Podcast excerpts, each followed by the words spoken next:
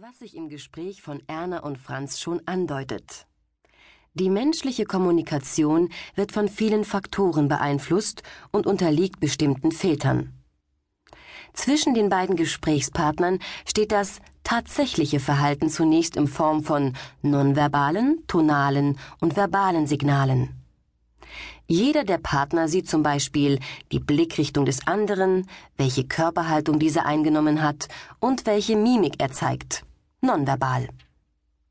Des Weiteren erkennt jeder tonale Signale, wie zum Beispiel die Lautstärke, das Sprechtempo, die Stimmlage, die Betonung und so weiter. Und als verbale Mitteilungen werden vor allem die Wörter, die der Partner benutzt, aufgenommen. Aus einer unglaublich großen Auswahl von Signalen filtert jeder Gesprächspartner unbewusst nur einen kleinen Teil heraus, der weiterverarbeitet wird. Welche von diesen Signalen registriert und wie sie verarbeitet werden, hängt zum einen von physiologischen Grundvoraussetzungen und zum anderen von individuellen Filtern der Gesprächsteilnehmer ab. Beiden Arten von Wahrnehmungsfiltern ist gemeinsam, dass sie größtenteils unbewusst funktionieren.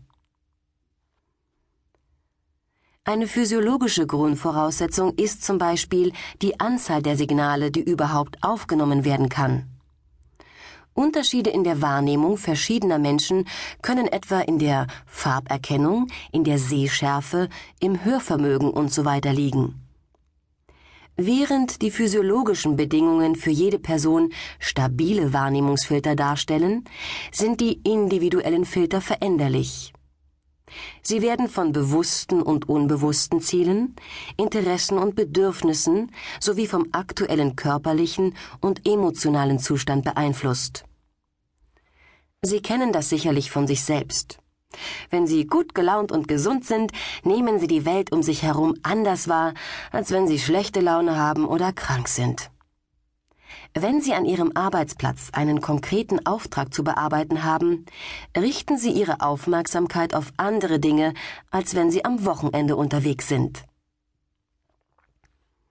Relativ stabilen Einfluss auf die individuellen Filter haben die Erwartungen, die jemand hat der Umgang mit und die Bewertung von Ähnlichkeiten und Unterschieden zu anderen und die vorhandenen Vorurteile. Durch diese Filter wird das, was in unserem Kopf an Wahrnehmung ankommt, in hohem Maße eingeschränkt.